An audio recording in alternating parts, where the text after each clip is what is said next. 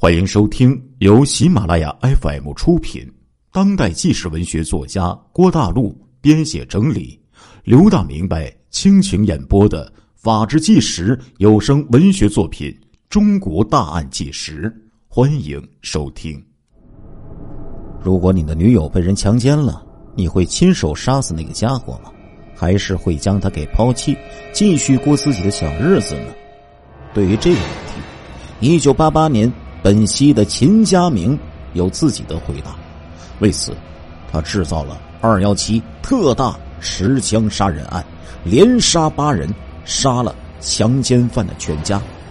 接下来，请收听由刘大明白为您讲述的《中国大案纪实之本溪二幺七秦家明特大持枪杀人案》。短短两天时间。这只失窃的冲锋枪已经杀死八人，还造成了一名女性的失踪。遇害八人中的两人又是武警战士，案件上升为袭击军警的重大事件。更为重要的是，还有三天就要过年了，当地政府一再强调必须保证春节社会秩序的稳定，在这个节骨眼儿却发生如此大的案子。警方受到的压力之大，不言而喻。专案组很快成立了，由辽宁省公安厅副厅长白云涛亲自挂帅。不过，警方的线索却不多。歹徒如何搞到子弹的不清楚，歹徒是什么人并不清楚。女孩左雪梅被歹徒劫持到了哪里去，更不知道。几天过去了。到了二月十七号，还是毫无线索。意想不到的是，左雪梅的几个女工友突然主动找到警方，说他们知道是谁杀害劫持了左雪梅。几个女孩一致认为，铁路本溪车务段工人秦家明有重大作案嫌疑。他们告诉警方，很可能是秦家明因追求左雪梅被拒绝。绑架了左雪梅，并且杀害了她的全家。秦家明本来是左雪梅的男朋友，长相较为英俊，但是性格急躁、冲动，行事偏激。女孩告诉警方，秦家明和左雪梅谈恋爱期间，几次分手，几次又复合，每次都闹得不可开交。一次，秦家明带着一把雪亮的匕首。去宿舍找左雪梅，说如果他不同意复合，就当场自杀，死在他的面前。女孩说，当时几个人都在宿舍，亲眼看到秦家明用匕首朝自己身上一刺，血就出来了。左雪梅急得没有办法，才同意和他复合。几个女孩都吓得半死，后来见了秦家明就回避，看都不敢看他。女孩们认为秦家明可能最近又被左雪梅拒绝，一怒之下杀了左家全家。一个女孩还哭着说：“小梅子单纯又善良，我们都喜欢她。她肯定被秦家明这个家伙绑架到了哪里，活活害死了。你们一定要抓住他，替小梅子报仇。”专案组将信将疑，还是花了几天时间。调查了秦家明的背景，果然很快有了收获。这几天，秦家明没有去工厂参加春节加班，不知去向。不过，工厂表示，现在是新年放假期间，工人是否来工厂加班呢？属于自愿。秦家明不来工厂也属于正常现象。车间主任听说警方怀疑秦家明杀人。立即说不可能。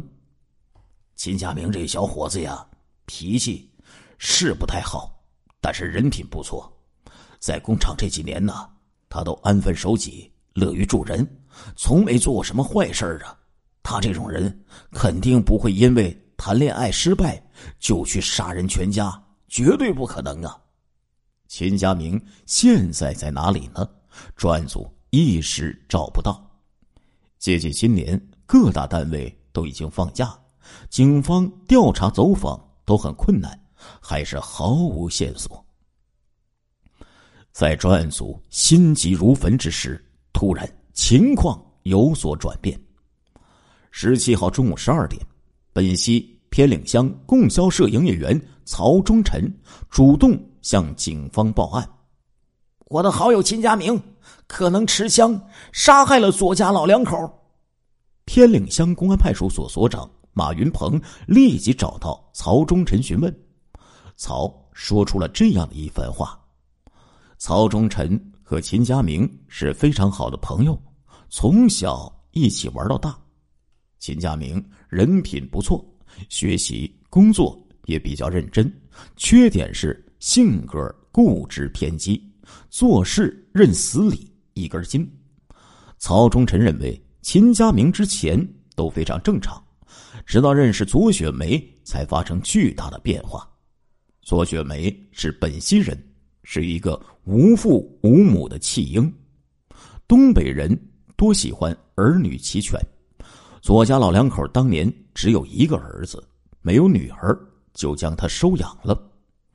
左雪梅长大以后长得异常漂亮，要脸蛋儿有脸蛋儿，要身段有身段，而且她的性格温柔贤淑，女人味十足，是当地有名的一个美女，号称本溪一枝花。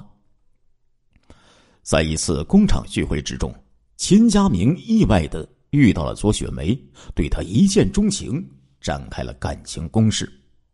左雪梅却多次拒绝他的追求，这让秦家明非常懊恼。秦家明曾对曹忠臣说：“我明显感觉到左雪梅是爱我的，但是不知道为什么，老是拒绝和我继续接触。”曹忠臣问：“她是不是有男朋友了呀？”秦家明回答说。绝对没有。说起来，他也挺奇怪的，这么多男人追她，少说有十几个，他却一个都不搭理。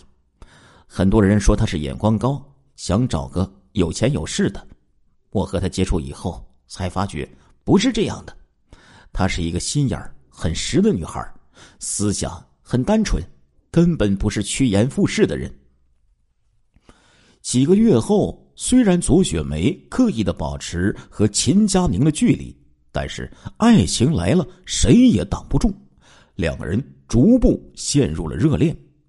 热恋之中的秦家明非常激动和幸福，把所有的喜悦都告诉了好友曹忠臣。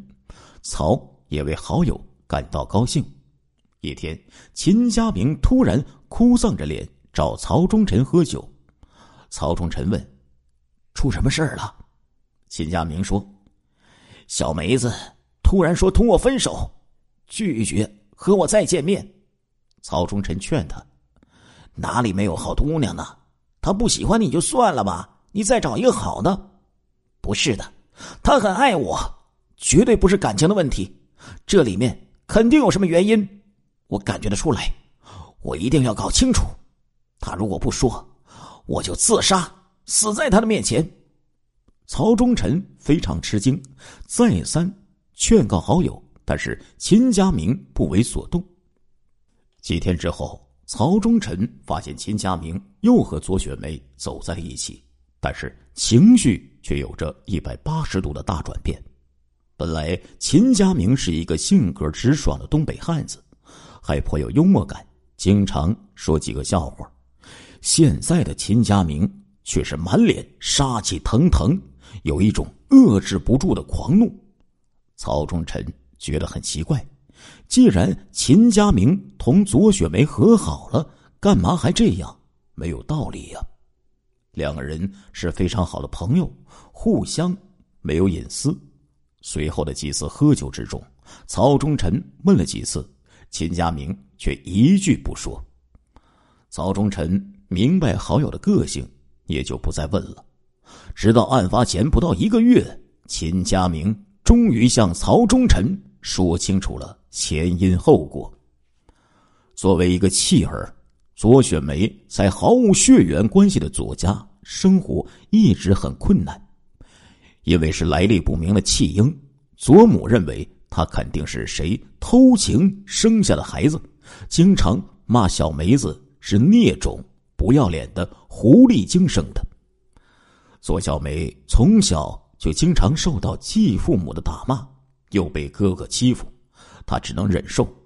在这种艰苦的环境中，她一点一点的长大，到了十六岁就已经非常漂亮，她的美丽非同凡响，几个邻居小伙子都在苦苦的追求她。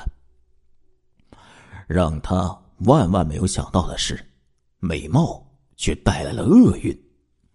根据左雪梅的说法，在十六岁的一个晚上，她的养父老左趁着老婆和儿子出门串亲戚的机会，爬上了他的炕，用暴力强奸了他。由于长期的积威，事后左雪梅不敢声张，只向回家的继母说了这件事儿。继母听完之后，同继父大吵了一架，但是事后继母对此。不管不问，就像没有发生过一样。随后，继父又多次趁着继母不在家的机会将他强奸。继母明明知道，却装作没有看见。左雪梅无奈之下，只能又向养兄哭诉了这件事。谁知道养兄却厉声呵斥，让他不要乱说造谣，不然就打他。继父更是恐吓他。敢说出去就杀了他。十六岁的左雪梅只是一个小女孩，举目无亲，只能天天流泪哭泣，饱受肉体和精神的双重蹂躏。随后两年，他还是不断的遭受继父的强奸，只要他抵抗，就会被殴打。继母和哥哥两人对此根本无视。到十八岁。能够工作了，左雪梅就赶快逃离这个地狱，去本溪二药厂做了工人，住到了宿舍之中。但是继父还在继续纠缠她，不断让她回家住，还不允许她认识男朋友，不然就杀了她和她的男朋友。因为这些经历，左雪梅虽然非常爱秦家明，但是却始终不敢和他真正的交往。怕会害了他，在发现自己同秦家明已经陷入热恋之后，左雪梅又断然决定和他不再来往。直到秦家明找到左雪梅，拿着匕首对准自己胸口，以死相逼，左才含泪说出了自己的秘密。曹忠臣听完以后当场惊呆，过了半天才问：“那你？”准备怎么办呢？秦家明咬牙切齿的说：“那个老畜生，还不让小梅子和我谈恋爱，也不允许我们结婚。他说，如果我敢去他家提亲，就让他儿子打断我的腿，要我的命。我跟他们拼了！”曹忠臣赶忙劝他：“算了，天下何处无芳草啊！小梅子既然有这些事儿。”你不如和他分手，再找一个吧，何必吊死在一棵树上呢？秦家明却说：“这辈子除了小梅子，我是不会娶别人的。”曹忠臣说：“那你们就赶快结婚吧，不要在本溪了，去别的地方。以后你们也别跟左家来往了，重新开始你们的生活吧。”秦家明却转着双拳说：“不行。”我这口气咽不下去，这个老畜生，还有他的老婆儿子，做了这么多坏事，我一定要报复。小梅子受他们欺辱这么多年，搞成现在这个样子，我一定要他们好看，我要让他们不得好死。曹忠臣很明白好友的脾气，知道他敢说敢做，只能苦苦相劝。亲爱的听众朋友们。这一集的《中国大案纪实》播送完了，感谢您的收听，我们下一集再见。